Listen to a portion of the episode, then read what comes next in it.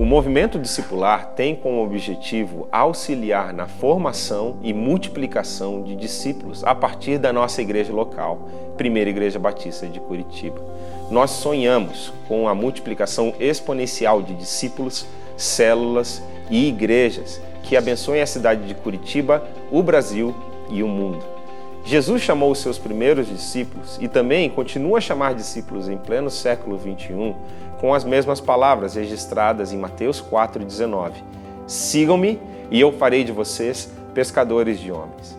O discipulado de Jesus é um discipulado que envolve a mente, o coração e as mãos dos discípulos. Nós desejamos, com o movimento discipular, auxiliar a nossa igreja no desenvolvimento de discípulos, desde que eles são novos discípulos até se tornarem ministros do reino de Deus, pelo poder do Espírito no amor de Cristo e para a glória de Deus. Olá, boa noite para você. Seja bem-vindo à nossa escola bíblica online. E como você sabe, quarta-feira é o dia de falarmos sobre discipulado. Isso mesmo, sou o pastor Daniel Torres, da PIB de Curitiba, pastor do Movimento Discipular.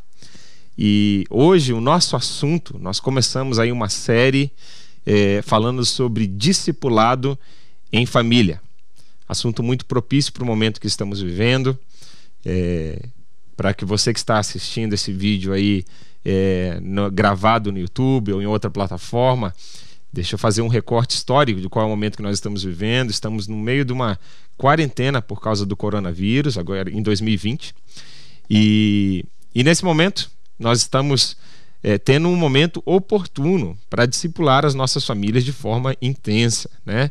É, relacionamento é, marido e mulher, relacionamento pais e filhos, é, relacionamento de filhos com pais, adultos, é, enfim, é, toda essa dinâmica familiar. Eu quero trazer para você ferramentas, ideias, insights, inspiração, é, perguntar para você coisas que façam você refletir sobre esse momento que, está, que estamos vivendo. Bom, é, coloquei aqui como a primeira fotinho aqui a foto da minha família.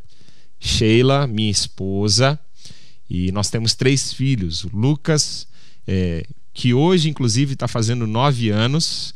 Um beijo para você, Lucas. Você é muito especial para o papai. Estão me assistindo lá em casa. Temos também o Christian, com seis anos, e a Isabela, com dois anos. Um beijo também para o Christian, para a Isabela. Que Deus abençoe vocês. E esse essa alegria de falar do discipulado em família, né? O, a forma que Deus colocou, o despertar por esse assunto no meu coração, vem de duas fontes. Primeiro, e a fonte primária é a bênção que Deus me deu de ser pai. Pai de três preciosidades, o Lucas, o Christian e a Isabela, e eles me ensinam tudo que eu sei, testam todas as minhas teorias e ideias e inspirações. então é muito mais fácil falar sobre discipulado em família quando teus filhos são lá bebezinhos ou quando estão na barriga da sua esposa, né? E à medida que eles vão crescendo, o desafio vai ficando maior, porque você coloca as ideias em prática e eles vão testando essas ideias. Então, é, essas ideias aqui eu, eu estou é, na prática delas, em busca de aperfeiçoá-las, de encontrar meios para aplicá-las na vida dos meus filhos. E eu espero que seja inspirativo para você essa noite aqui juntos. Também é, eu fui pastor de crianças aqui na PIB de Curitiba, de 2012 a 2015. E esse foi um tempo onde Deus despertou esse tema de discipulado em família, de transmissão de fé, de uma forma muito especial no meu coração. Então, é, eu fui pesquisar sobre o assunto como pastor de crianças, me sentia pastor das famílias, né? E aqui na realidade da nossa igreja são, é, na minha época, eram 800 crianças por fim de semana aqui passando pela igreja. É, um grupo aí de mais ou menos duas mil famílias que a gente pastoreava, ajudava, aconselhava. É, esse grupo com certeza aumentou de, de lá para cá nesses últimos cinco anos, né? Mas foi um tempo muito rico, tanto de aprender como pastor, pastorear crianças, é, me apaixonar pelo trabalho de transmitir a fé, uma fé viva à nova geração, e também de estudar, né? Tive a oportunidade de fazer um mestrado durante esse tempo e escrever uma tese de dissertação em cima desse assunto. Então, sou apaixonado é, por discipulado em família. Esse é o nosso assunto de hoje. Antes de entrarmos no conteúdo da aula em si, eu quero orar com você, pedir a bênção de Deus sobre essa nossa aula, tá? E que nós possamos ser edificados, abençoados pela palavra de Deus e pelos valores que a palavra de Deus traz para o discipulado em família. Junte-se à minha oração, estamos na presença de Deus, que esse seja um tempo de reverência, de busca do Deus da sua santa palavra. Vamos orar juntos? Senhor Jesus, eu te agradeço por essa noite, te agradeço porque o Senhor nos manteve vivos durante esse dia, tem cuidado de nós, Deus. Nós sabemos, ó Deus, que tudo coopera para o bem daqueles que te amam. A tua palavra nos diz isso, Senhor.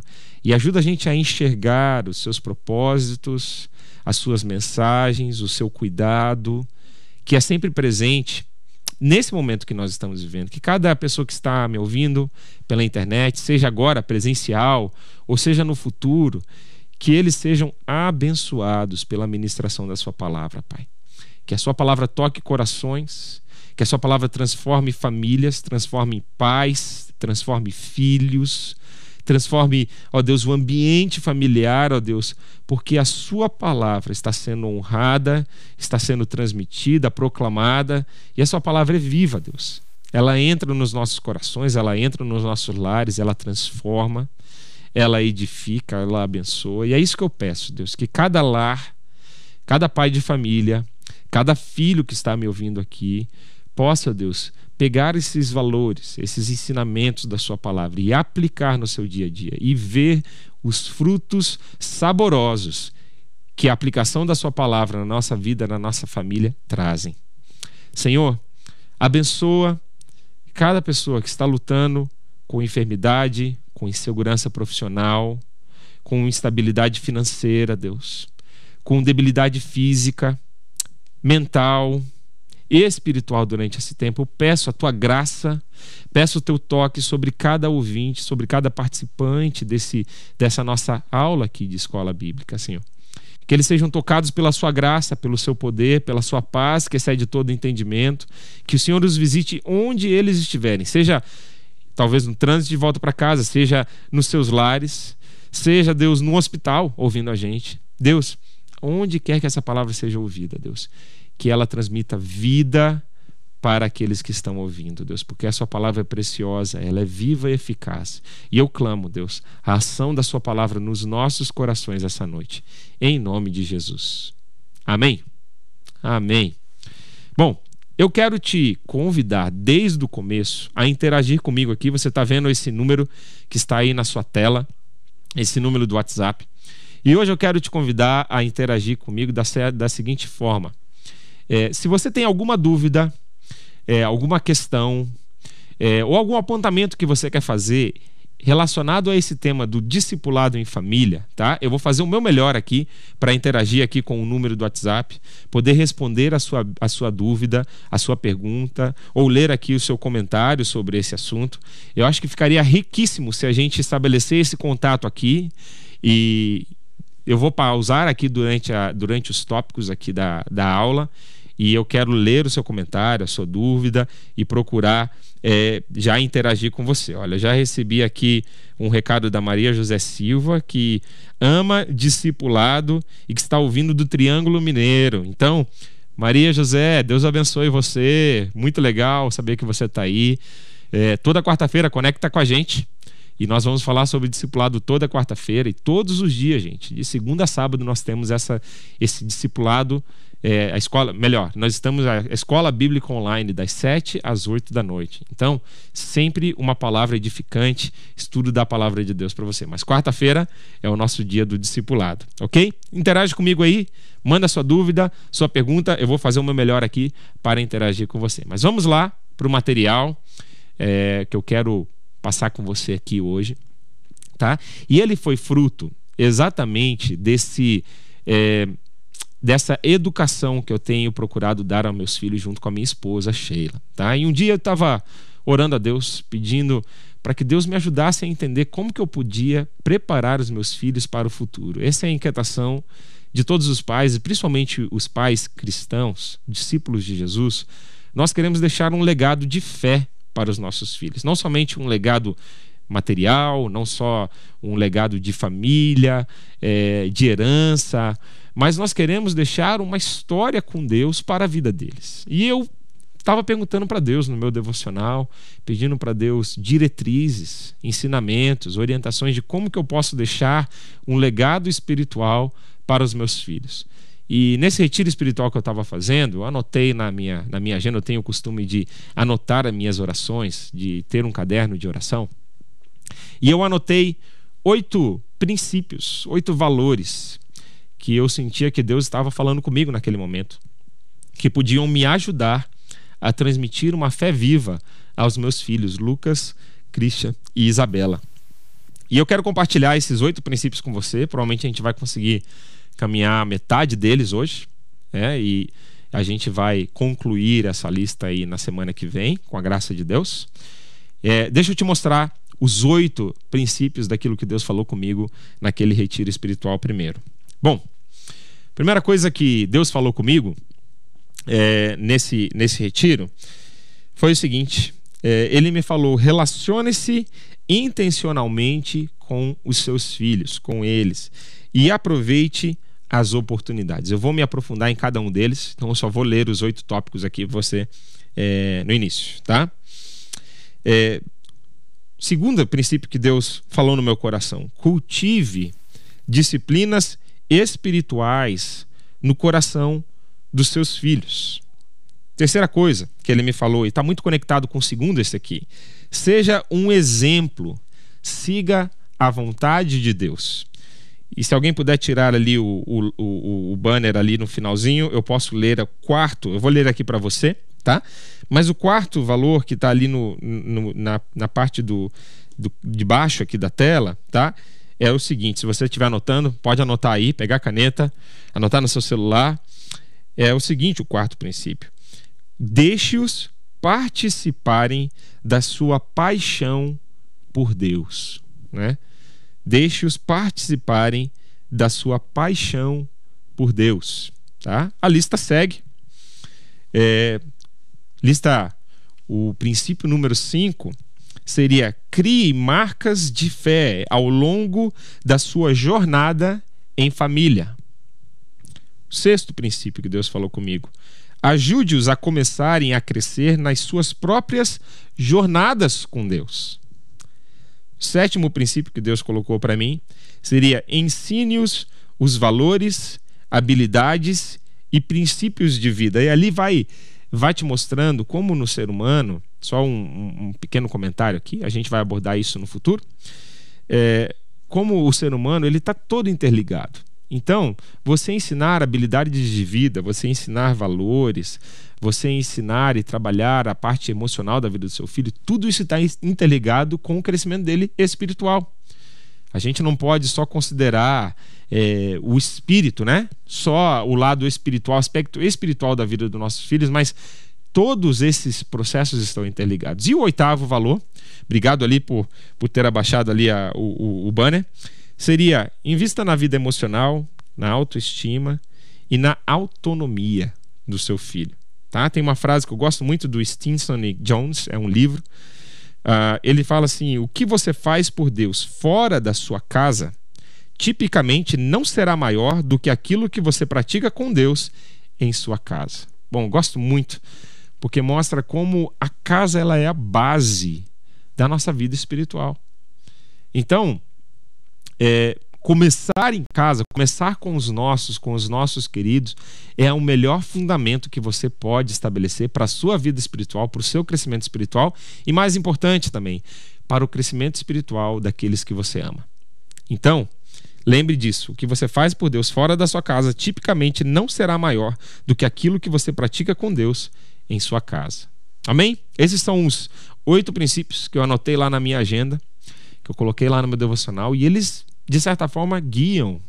São princípios que guiam a educação espiritual é, e a educação integral dos meus filhos. Tá? Eu revisito esses princípios de tempos em tempos, procuro pedir a graça de Deus para aplicá-los. E eu já disse para você, eu sou um pai com nove anos de experiência. Tá? É, essa lista aqui eu escrevi talvez há uns cinco anos atrás. E ela está sendo testada na, na, minha dinâmica de ensinar aos meus filhos. Cada fase, é, esses valores eles precisam tomar uma nova forma, ser ensinados de um novo jeito. É, e então, dependendo da fase que seu filho está, você tem que criar maneiras para se comunicar com eles. Bom, deixa eu pedir a tua permissão aqui, que a maioria daquilo que eu vou falar, da experiência, vem do fruto da minha experiência de vida e talvez sirva mais para pais de crianças ali, né, nessa faixa de idade.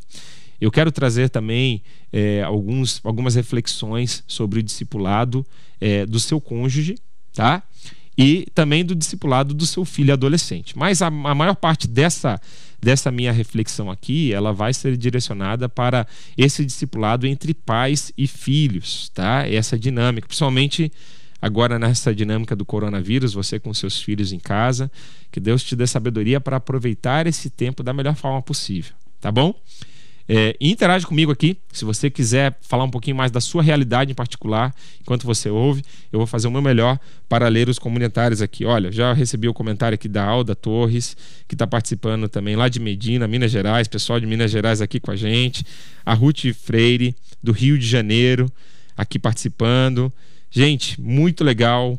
Vocês são muito bem-vindos aqui na Escola Bíblica Online, tá bom? Vamos lá, manda sua pergunta se você quiser interagir. Eu vou já para o primeiro princípio, tá?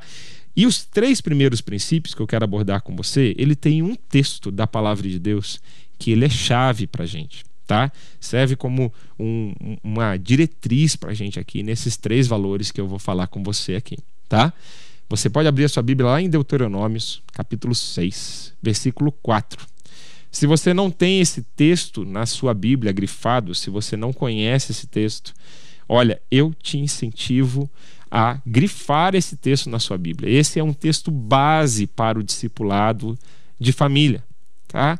Tem tanta coisa escrita sobre esse texto, tem tanta preciosidade de aplicação para a nossa dinâmica familiar em cima desse texto de Deuteronômio 6, 4 a 9. Então, se você não pegou sua Bíblia aí, pega sua Bíblia, abre comigo lá naquele texto e eu quero ler esse texto da palavra de Deus com você. Deuteronômios 6, 4 a 9. Então, os primeiros três valores a gente vai trabalhar com base nesse versículo da palavra de Deus.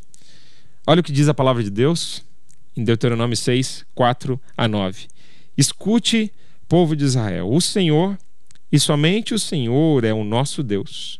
Portanto, amem o Senhor nosso Deus com todo o coração, com toda a alma e com todas as forças. Guardem sempre no coração as leis que eu lhes estou dando hoje e não deixem de ensiná-las aos seus filhos. Repitam essas leis em casa e fora de casa, quando se deitarem e quando se levantarem. Amarrem essas leis nos braços e na testa, para não as esquecerem, e as escrevam nos batentes das portas das suas casas e nos seus portões. Bom, a gente vai aplicando esse texto à medida que vamos caminhando pelos valores aqui que eu quero compartilhar com você. E o primeiro valor que nós vamos conversar aqui essa noite é esse valor de relacionar-se intencionalmente com os seus filhos, com a sua família e aproveitar as oportunidades. Tá? Deixa eu destacar algumas palavras aqui dessa, dessa frase aqui. Se você perdeu as aulas anteriores aqui, eu quero te encorajar. Nós acabamos de fazer ali um, um, uma, um grupo, né, uma série de estudos é, sobre a vida de Jesus, o discipulado de Jesus com seus discípulos, com seus apóstolos, que durou três semanas.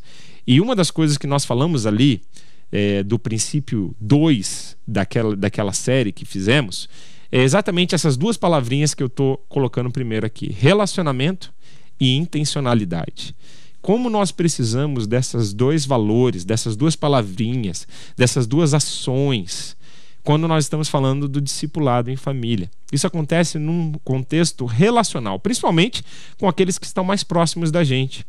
Não tem como ser algo estanque da nossa vida, da nossa realidade. Não tem como ser algo que você faz como uma tarefa. Não tem como ser algo que você faz somente no momento do culto familiar. Por mais que você queira, os seus filhos, eles são câmerazinhas te observando 24 horas por dia. A sua família é assim.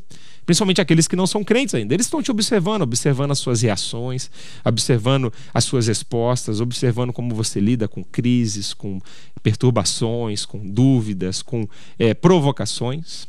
Então, esse aspecto relacional ele é fundamental para o discipulado familiar. E ser intencional nesse relacionamento é o que muitas vezes é desafiador, não é? Querido pai, querida mãe, querido filho que está me ouvindo aqui, cônjuge. A gente liga o piloto automático tão fácil né? e vai fazendo as tarefas de casa, vai é, vencendo as coisas. Tem tanto a se fazer nesse tempo, mesmo em casa, tem tanto, não, não, não acaba a lista de tarefas só de organização de casa do que a gente tem que fazer. Se você não for intencional para parar um tempo, para dedicar-se nesse relacionamento, para construir relacionamentos dentro da sua família, simplesmente os relacionamentos vão continuar rasos. Então, é muito importante essas duas palavrinhas no discipulado familiar. Lembre-se, tá? Que o relacionamento ele deve ser um, um, um valor que desse relacionamento vertical entre você com Deus tá? Vem a força e a energia e o amor e a graça que transborda para os seus relacionamentos horizontais. Tá? Esse é um princípio do discipulado que a gente aplica aqui ao discipulado em família. Tá? Nasce no seu relacionamento com Deus que transborda para os seus relacionamentos horizontais. Lembre-se que você precisa ser intencional nesse cuidado, nesse relacionamento. E uma terceira palavrinha que eu destaco é exatamente aproveitar as oportunidades. Deixa eu te contar uma coisa que aconteceu é, na minha casa, tá? Algum tempo atrás. E, e, e, minha esposa ela foi muito muito esperta, muito inteligente, sensível ao momento é, que os nossos filhos estão passando. Você você já viu que às vezes o momento que a gente estabelece para fazer um momento da Bíblia, um momento devocional com os nossos filhos, nem sempre é o momento que o coraçãozinho deles está aberto tá? Estou falando isso para os filhos, mas deixa eu aplicar isso para outras áreas. Talvez o momento que você procura, que você tem para você conversar sobre isso com o seu cônjuge, com a sua, ou com seu esposo, com a sua esposa, é, é um momento talvez que vocês estão cansados, mortos de cansados, doidos para deitar na cama e descansar. É, e às vezes a gente perde boas oportunidades durante o dia onde esse assuntos sobre essa inspiração da palavra de Deus, ela podia fazer parte de uma forma natural. Então, nem sempre a gente consegue marcar um horário para que Deus visite a gente e para que os corações da nossa família estejam abertos para a palavra de Deus. Você precisa estar atento, intencionalmente, às oportunidades que Deus coloca no seu dia e na sua vida com a sua família. Tá? Olha só uma experiência que aconteceu lá em casa. É, ano passado, nosso filhinho do meio, o Christian, estava com 5 anos. E um dia ele estava voltando da escola, Sheila estava dirigindo no carro com ele. E ele tinha tido uma briga na escola. E ele voltou triste, né, chorando. Ele tinha sido o, o errado na história, tinha brigado com o amiguinho, estava triste, arrependido por isso. E aí a Sheila aproveitou aquele momento para explicar para o nosso filhinho Christian de 5 anos que aquilo era a consequência de um erro, do pecado. O que, que o pecado. A gente já estava tentando explicar para ele o que é pecado já há algum tempo, né? É, e, mas naquele dia ele tinha uma é, a situação que tinha acontecido que ajudou ele a entender o que é o efeito negativo do pecado. E sabe, naquele dia o, o Cristo estava com o coração aberto. Aquele momento no carro, Sheila dirigindo, que o Cristo estava com o coraçãozinho dele aberto. E ele entendeu qual é a consequência do pecado. Sheila dali já explicou para ele o porquê que a gente precisa de Jesus como nosso Salvador para que Jesus ele possa é, nos perdoar e nos limpar de todo esse mal que é acumulado no nosso coração por causa do pecado. E que a Bíblia diz que Jesus ele morreu na cruz exatamente para limpar essa culpa e esse peso e o castigo de Deus que estava sobre nós por causa dos nossos pecados, levar sobre ele toda a culpa por esse pecado e nos dar paz, alegria, leveza, uma nova maneira de viver a vida. E sabe, é, é, queridos, naquele, naquele momento, no carro, voltando da escola, o Christian, pela primeira vez, ele expressou o desejo de entregar o coração dele para Jesus. Pela primeira vez, ele sentiu o toque de Deus na vida dele e ele entendeu que ele precisava de Jesus. A gente fez uma festa naquele dia. Sheila já passou no mercado, comprou um bolo, comprou uma velhinha e, e a gente ficou comemorando com o Christian por semanas ali os dias que ele tinha nascido de novo com Deus, né? Foi um primeiro marco na vida do Christian. Como foi especial aquela oportunidade que a Sheila aproveitou para discipular o Christian, para é, ensinar os valores da palavra de Deus para, para o Christian. E, gente, devocional em família, eu sei que você às vezes fica tentando fazer isso e com um filho pequeno, se é a tua realidade como a minha, nem sempre é fácil parar eles no mesmo local, nem que seja por cinco minutos, para passar um valor, para passar um ensinamento, para orar com eles. Né? Eles não param, estão se mexendo. Essa é a minha realidade. É, talvez você está aí na sua casa com pessoas é, já todas adultas, mas mesmo assim, às vezes as pessoas não querem no mesmo momento pararem para orar.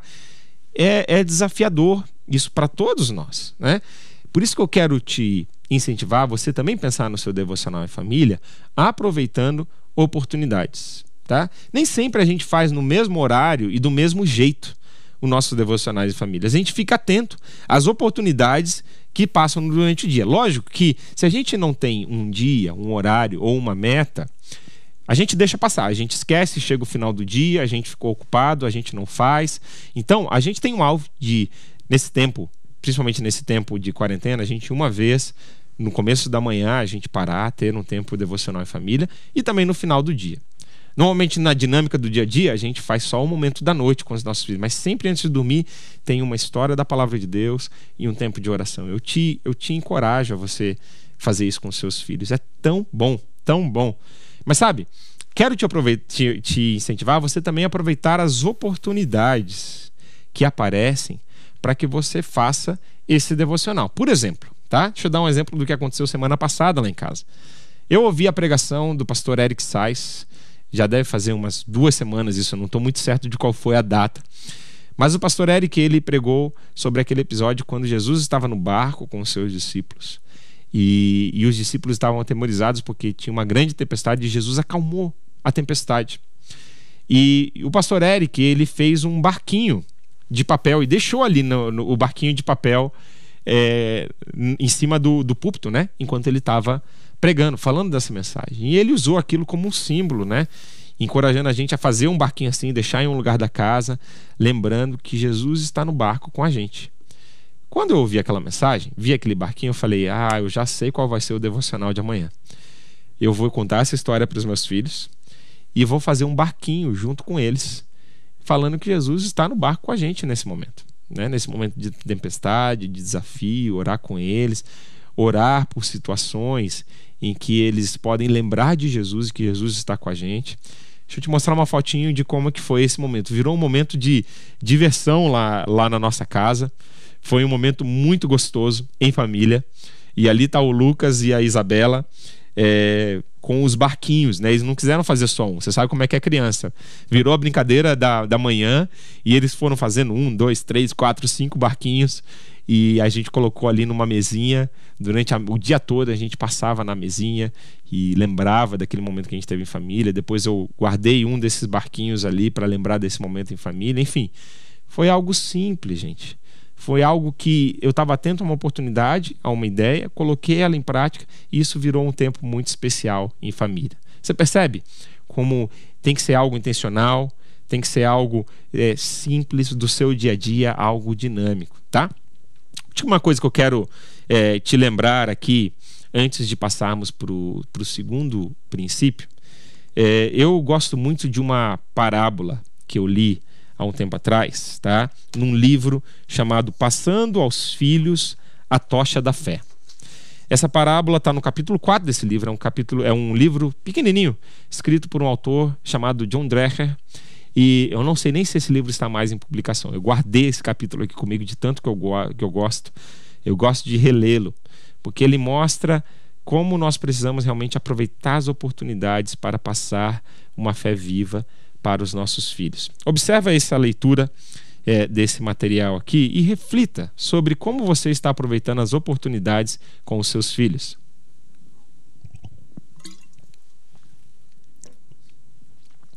Primeira versão, primeira parábola que esse autor nos traz. Peguei a mão da criancinha. Íamos andar juntos durante certo tempo. Eu devia guiá-la até o pai. Era um dever que me preocupava pela tremenda responsabilidade.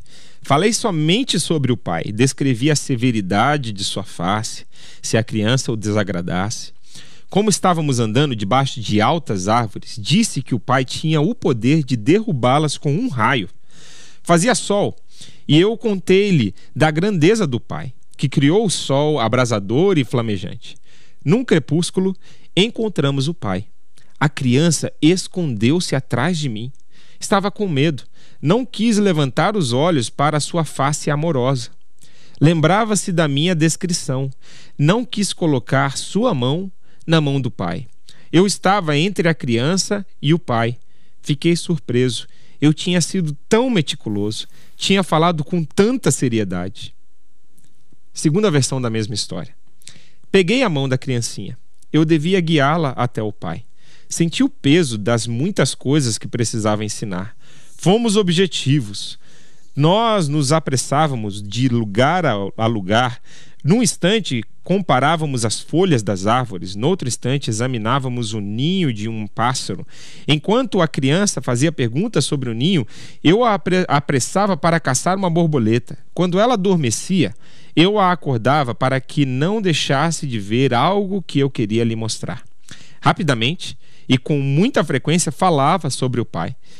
Despejei em seus ouvidos todas as histórias que ela devia conhecer, mas éramos mas éramos muitas vezes interrompidos pelo soprar do vento, sobre o qual tínhamos de falar, pela chegada das estrelas, as quais tínhamos que estudar, pelo rio borbulhante, cuja nascente precisava ser descoberta. No crepúsculo, encontramos o pai.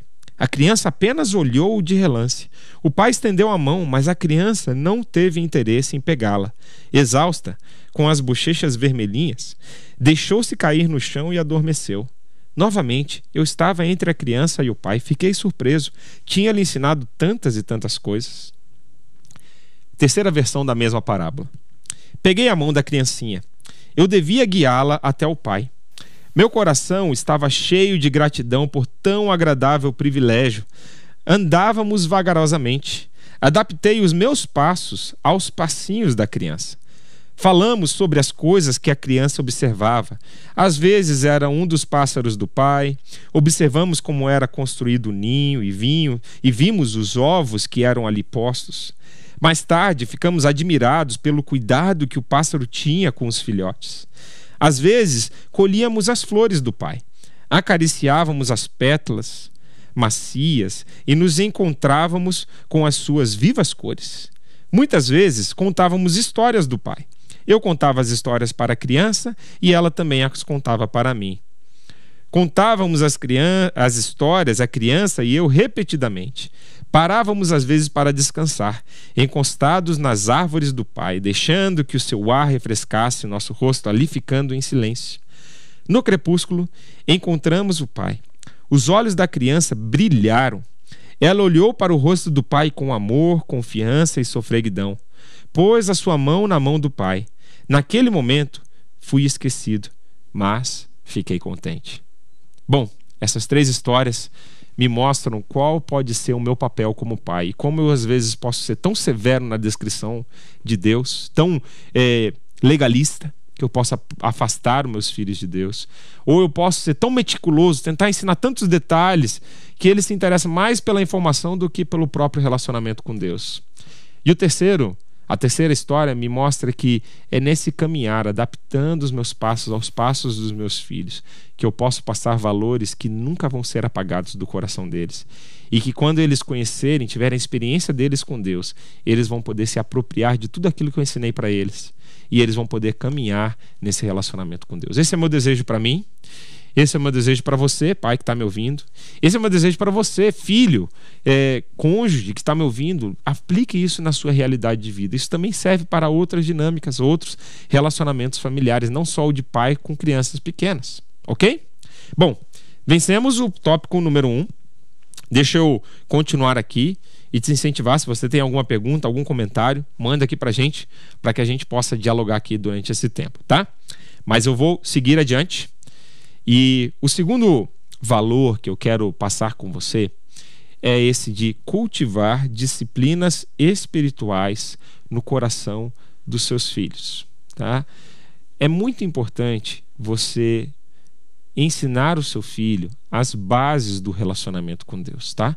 Eu gosto muito de usar é, um acróstico bem simples que para mim resume a essência da nossa caminhada com Deus, a essência de como nos comunicamos com Deus. Esse acróstico você já viu na série anterior, se você estava acompanhando, é o acróstico BOM, que é o resumo das palavras Bíblia, oração e missão. Essas três coisas, esse, esse tripé aqui, ele é essencial para que você ensine, eduque, passe para o seu filho né? o amor e como ouvir Deus por meio da sua palavra, por meio da Bíblia. Como se relacionar com Deus por meio da oração. E como você precisa ter uma vida engajada na missão de Jesus, a missão que ele nos deixou. A missão maior, que abarca todos nós, né, que é a missão descrita lá em Mateus 28, 19, Vão por todos os povos da terra e façam discípulos, batizando-os em nome do Pai, do Filho e do Espírito Santo e ensinando-os a guardar tudo que eu vos tenho ensinado. Essa é a missão. E também o engajamento na igreja local, onde isso toma-se prática, onde isso se torna expressivo, né? É no contexto da igreja local. Então, esses três valores, esse tripé, ele é essencial que nós passemos para os nossos filhos. Ensinemos eles, na fase de vida que eles estão, como que você pode cultivar essas três coisas no coração deles? Como você pode cultivar essas três coisas no seu ambiente familiar? Pense nas várias dinâmicas, nas pessoas que estão convivendo com você, como que você pode ajudar pessoas a crescerem nessas três áreas, tá? Não só se limitando a elas, mas uma expressão disso é o tempo devocional. Que você possa ajudar os seus filhos, ajudar as pessoas na sua casa a terem o seu tempo com Deus separarem um tempo diário na presença de Deus para buscarem a sua face, para lerem a palavra de Deus, para ouvirem as respostas de Deus, para anotarem as respostas de Deus. Talvez você goste de ter um material, um devocional para que você vá acompanhando todo dia e refletindo. Talvez você goste de fazer isso de forma espontânea, na sua conversa com Deus e registrar aquilo que Deus está falando. Seja como for, você pode imprimir essas marcas no coração daqueles que estão à sua volta eles estão observando você, eles estão convivendo com você, principalmente agora nesse momento que nós estamos de confinamento. Nós estamos literalmente 24 horas uns com os outros, não é? Então, é tempo de eles observarem a sua dinâmica com Deus, tá? Nós vamos falar isso daqui a pouco, mas lembre que de cultivar, de lançar sementes nesse sentido no coração deles. Por exemplo, nesse tempo, meus filhos estão vendo é, uma prática minha de que toda quarta-feira eu tem um tempo de jejum. É, normalmente eles estão na escola, é, eu estou aqui na igreja, sou pastor aqui na igreja, e nem sempre eles observam esse tempo de jejum, né? Como isso acontece, que eu não almoço ali é, e, fico, e fico buscando a Deus e vou orar, enfim. É, agora, como a gente está nesse tempo de quarentena, eles estão observando isso mais. E às vezes eles falam, pai, eu quero jejuar também. Ou pai, eu quero fazer uma vigília. Enfim, eles começam a falar essas coisas, né? Isso quer está me mostrando como eles estão observando essas coisas na minha vida. Então, cultive esse valor, né? Mostre para ele como isso acontece. Talvez você pode, é, aos poucos, com seus filhos, talvez ele não seja capaz de fazer um jejum total, né? Mas talvez você pode ensinar ele a tirar uma coisa que ele gosta naquele dia, para dedicar aquele tempo que ele usaria, talvez, quem sabe, um, um, aparelho eletrônico, quem sabe uma coisa que ele comeria, e usar aquele tempo para buscar a Deus. Né? Pode ser algo que você pode incentivar a sua família a fazer. Outra coisa que nós precisamos incentivar os nossos filhos, cultivar nas nossas famílias, é ter o domingo como o dia do Senhor. Né? É tão importante você ter o, o hábito de estar na casa de Deus, de estar congregando com a igreja no domingo, né? e em outros dias da semana, mas usando o domingo como aquele momento chave, onde nós nos reunimos como igreja do Senhor. Nesse momento nós não podemos nos reunir fisicamente, estamos fazendo isso pela, pela internet, nesse momento de quarentena, mas logo logo nós vamos voltar nessa dinâmica de nos reunirmos presencialmente e seja online ou seja presencial, esse valor precisa estar dentro de você e da sua família. Portanto, meu segundo conselho para você, e também é, baseado naquilo que a gente está lendo lá em Deuteronômios, no capítulo 6, cultive isso no coração dos seus filhos. A gente vai ver, é, ainda nessa série aqui sobre discipulado familiar, tem um autor chamado Red Joyner, que ele vai pegar o versículo Uh, o versículo aqui 7 desse texto, falando que a gente deve ensinar nossos filhos quando eles estão em casa, fora de casa, ao se deitarem, ao se levantarem. E ele pegou quatro momentos do nosso dia que todos nós temos em família. Né? Pelo menos um desses momentos você tem com a sua família. E ele foi mostrando como, de forma prática, nós podemos aplicar na vida dos nossos filhos. Fica para você ficar ligado aí nas próximas semanas. Eu vou trazer é, aqui esse quadro e essas dicas de como aplicar Deuteronômio 6,7 na vida dos seus filhos. Mas aqui está exatamente isso: cultivar as disciplinas espirituais na vida da sua família nesse tempo que nós temos. Tá bom?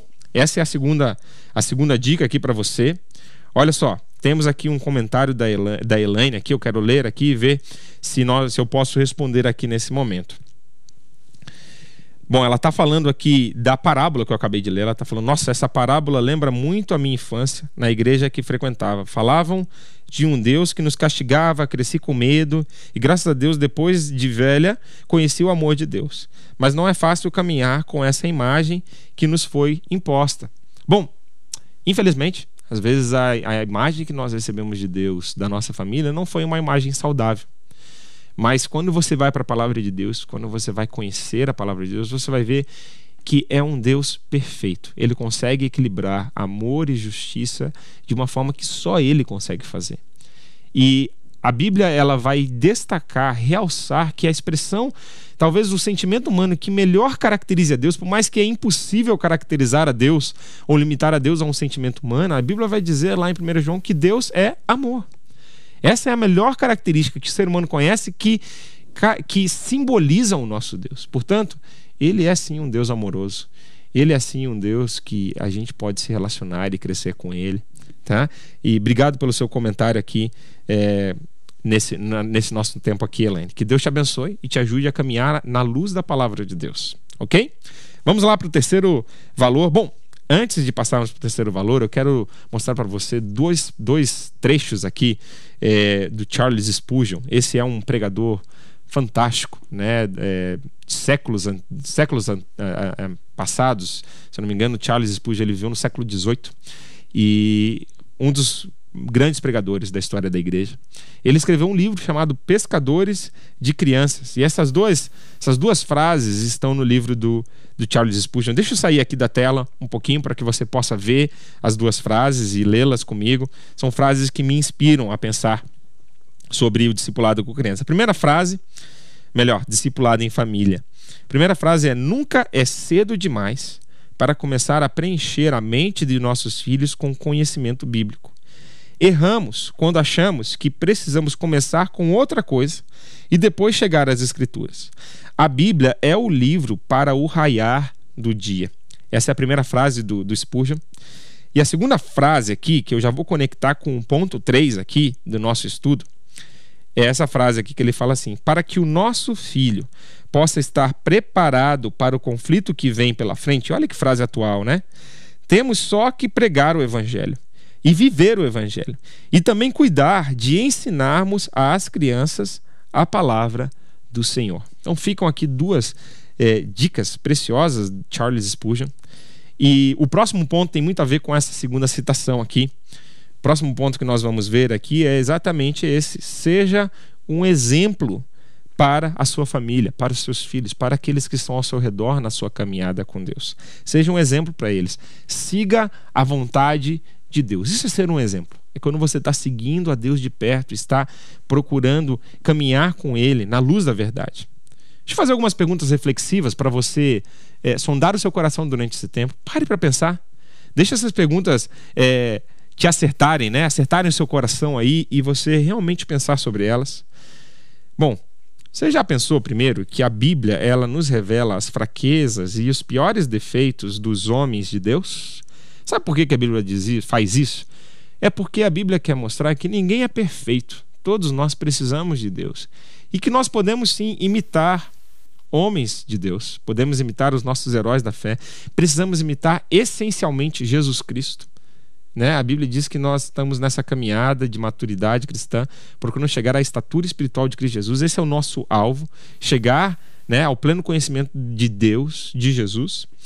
É, agora, a Bíblia ela mostra que os seres humanos, Jesus é perfeito, nunca errou, mas todos os outros seres humanos da Bíblia, todos os outros homens da Bíblia, mulheres da Bíblia, eles erraram. E a Bíblia está ali colocando tanto como uma advertência para a gente, para que a gente observe e aprenda com os erros dele, não cometa os mesmos erros, e também para mostrar que nós somos de carne e osso, nós vamos errar nessa caminhada.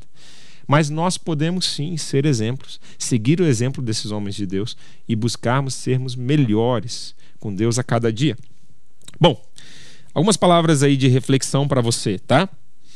Como os seus filhos e a sua família têm visto você passar pelos seus problemas? Tá? Algumas opções aqui, olha. Fazendo correrias e ficando ansioso e uma pilha de nervos.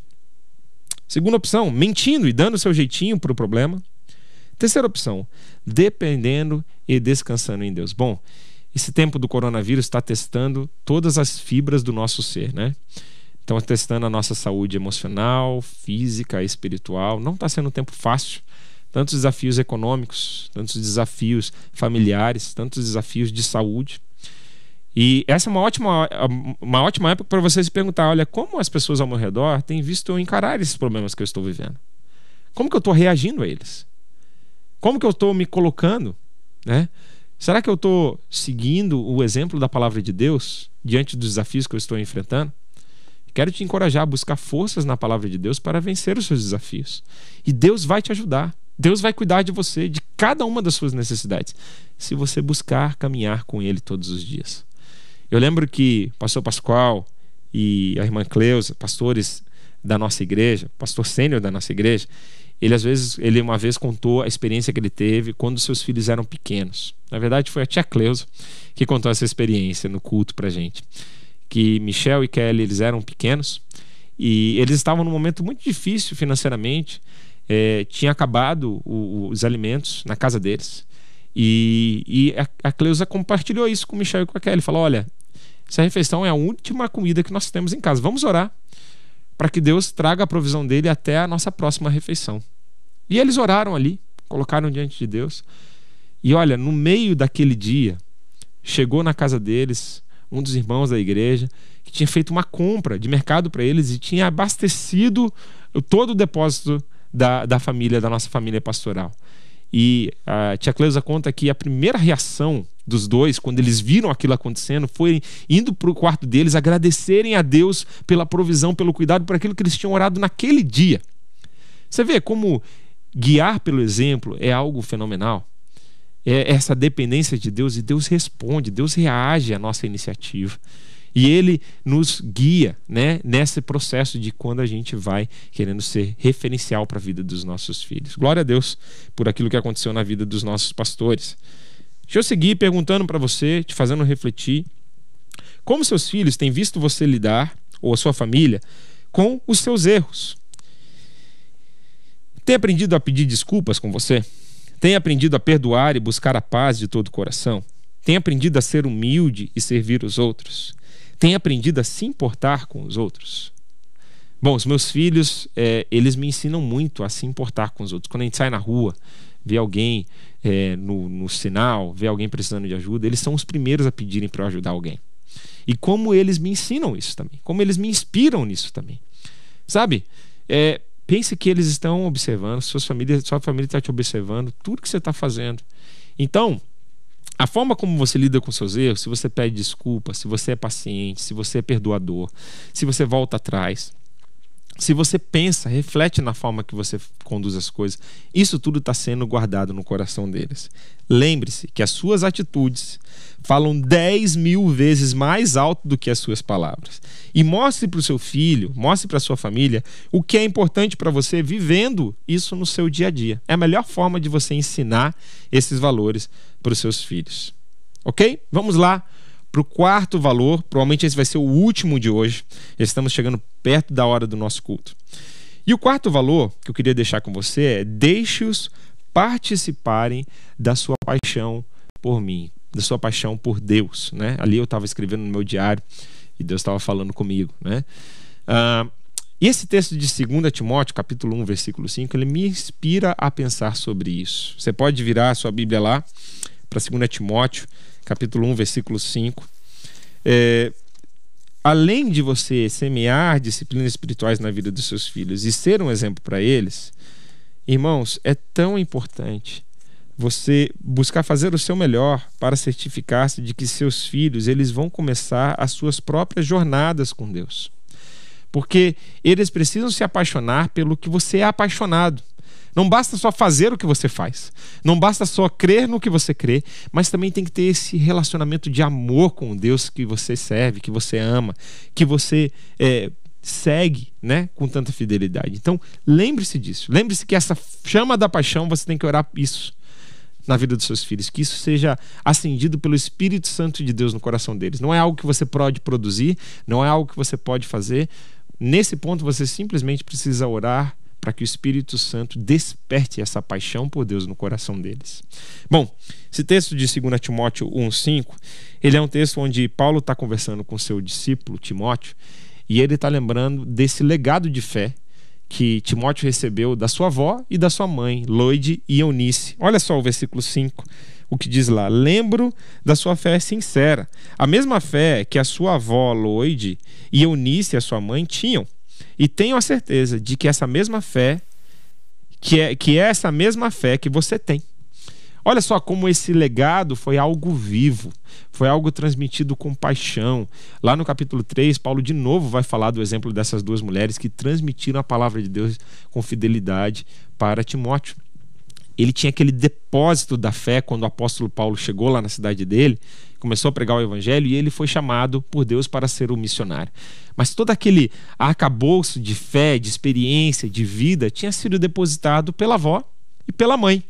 Então, quão especial é você pode você fazer isso com os membros da sua família e passando essa paixão por Deus e semeando disciplinas espirituais, cultivando isso no coração dos seus filhos.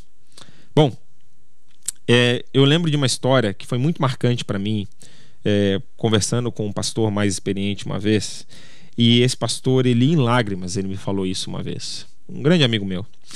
Ele disse: Daniel, ensine seus filhos a amarem o Deus que você ama. E eu estava eu acredito que eu estava prestes a ter meu primeiro filho e ele teve essa conversa comigo. Foi uma conversa muito impactante para mim ele falou exatamente, ou bem parecido com as palavras que eu, que eu registrei aqui. Ele falou: Olha, não estou falando em ensiná-los a ler a Bíblia, ir na igreja, orar somente. Ensinam a amar a Bíblia. Ensinam a viver, a amar viver em igreja. Ensinam a amar conversar com Deus. Ensinam a amar ajudar e cuidar de pessoas. E aí ele fez uma confissão para mim. Ele falou: Olha, ensinei as minhas filhas uma religião e não a amarem o Deus como eu amo. Então, fica aqui um conselho, experiência de vida que foi passada para mim e agora eu compartilho com você, é, de um pai que olha para trás e fala assim: olha, eu podia ter feito um trabalho melhor de ensiná-las a ter esse relacionamento com Deus, ou melhor, de inspirá-las nisso, né? de ajudá-las a buscar não só uma religião, mas um, um, um relacionamento com o Deus vivo. Tá? Lembre-se disso. Bom, é, eu quero aqui deixar por final é, um conselho para você, marido, você esposa que está me ouvindo, para você fazer com seu cônjuge. Você também é responsável pelo discipulado do seu marido e da sua esposa. Eu deixo aqui uma tarefinha para a semana que vem. Tá? Eu quero é, partir desse ponto e ir adiante, ir além. Semana que vem é, eu quero te dar conselhos também é, para os seus filhos adolescentes, continuar naquela nossa lista de valores, tá? Mas encerrando aqui o nosso tempo juntos, eu quero te dar algumas dicas para essa semana, com o seu cônjuge, com o seu marido, com a sua esposa, tá? Coisas que você pode fazer aí junto com ele nesse discipulado. A Bíblia diz que nós somos responsáveis pelo crescimento espiritual do nosso cônjuge. Nós somos talvez os melhores, as maiores as pessoas com maior responsabilidade de contribuir para o crescimento espiritual do nosso marido, da nossa, da nossa esposa. Olha, algumas dicas aqui, coisas que eu faço na minha casa que abençoam tremendamente meu relacionamento com a Sheila. Ore junto todos os dias. Você ora todos os dias junto com a sua esposa, com seu esposo? Vocês têm esse hábito? Deixa eu contar para vocês por que, que a gente faz isso. É, um, é algo que é muito marcante na nossa vida. A Bíblia vai dizer lá em Efésios capítulo 4 que nós não podemos deixar uh, o sol se pôr sobre a nossa ira. Né? Devemos irar, não, pecar, não pecar, não devemos dar espaço ao diabo e não deixar o sol se pôr sobre a nossa ira. Bom, é um macetezinho que nós temos de deixar a oração como a última coisa do nosso dia. Antes de nos deitarmos, eu e minha esposa, nós sempre oramos juntos. Sabe por que a gente faz isso no final do dia? Porque eu não consigo orar com a minha esposa de coração aberto se eu estou brigado com ela. Então, antes de eu orar com ela, o que eu preciso fazer? Eu preciso me acertar com ela. Preciso pedir perdão, ou eu preciso perdoar, ou a gente precisa acertar uma coisa do dia, e assim a gente vai zerado para outro dia. A gente não deixa uma coisa acumular. Um dos grandes desafios do casal é que você deixa acumular para o próximo dia as brigas do dia anterior. E aí vai virando uma bola de neve. Então, fica aí a dica de você deixar no final do dia um momento de oração com o seu cônjuge. E você vai ver como isso vai ajudar a sua dinâmica com Deus e com o seu, no seu casamento. Segunda coisa, compartilha o que você está aprendendo sobre a palavra de Deus. A Sheila sempre me manda os versículos que estão falando com ela e eu sempre mando para ela. A gente sempre fala dos insights, das ideias que Deus colocou na nossa mente é, com a palavra de Deus naquele dia. Né? Você, qual foi a última vez que você compartilhou com seu marido ou com a sua esposa algo que Deus te inspirou na palavra de Deus. Que tal você fazer isso ainda hoje ou essa semana? Você compartilhar com seu cônjuge algo que Deus falou contigo na palavra dele. Você vai ver como isso vai abençoar o seu casamento. Terceira coisa, envolvam-se na obra de Deus juntos. Cuide de pessoas, envolvam-se com a igreja, sirvam a Deus juntos. Como isso ajuda a gente? Como isso resolve problemas no casamento? Quero deixar aqui de tarefinha, o nosso tempo está se esgotando. Esses dois textos da palavra de Deus que eles vão ser complementares, vão falar, na verdade, no mesmo sentido aqui para o marido e para a esposa. Efésios 5, do 21 ao 33. É, se, se a gente, se o pessoal aqui da comunicação puder deixar aqui esses textos, bom, você pode anotar ali, ele está coberto pelo nosso banner, mas o primeiro texto é Efésios 5, 21 a 33, e o segundo texto é Colossenses 3, 18 e 19. Basicamente, esses dois textos eles vão dar dois, dois direcionamentos para o marido e para a esposa. Tá? Ele vai dizer assim para a esposa primeiro: Esposa, submeta-se ao seu marido. Melhor, respeite o seu marido, respeite a autoridade dele, respeite a liderança dele. Né? Saiba se submeter à autoridade do seu marido, assim como a igreja está submissa a Cristo. Tá? E ele vai, vai trazer esse paralelo entre o relacionamento da igreja com Cristo. Então, como é importante esse relacionamento aqui é, ser algo verdadeiro, ser algo profundo. E é um dos maiores desafios hoje em dia no casal é a falta de respeito que existe no casamento, né? A falta de submissão, então, é importante isso vir da parte da esposa. Não estou falando para você se submeter quando seu marido está te agredindo ou fazendo coisas. Não é isso que eu estou falando. Mas é que essa submissão, esse respeito, ele ganha o coração de um marido também. É como é importante que essas duas coisas, e o próximo mandamento que eu vou falar para você agora, marido, ele é complementar, tá? Essas duas coisas elas precisam acontecer interligadas, juntas.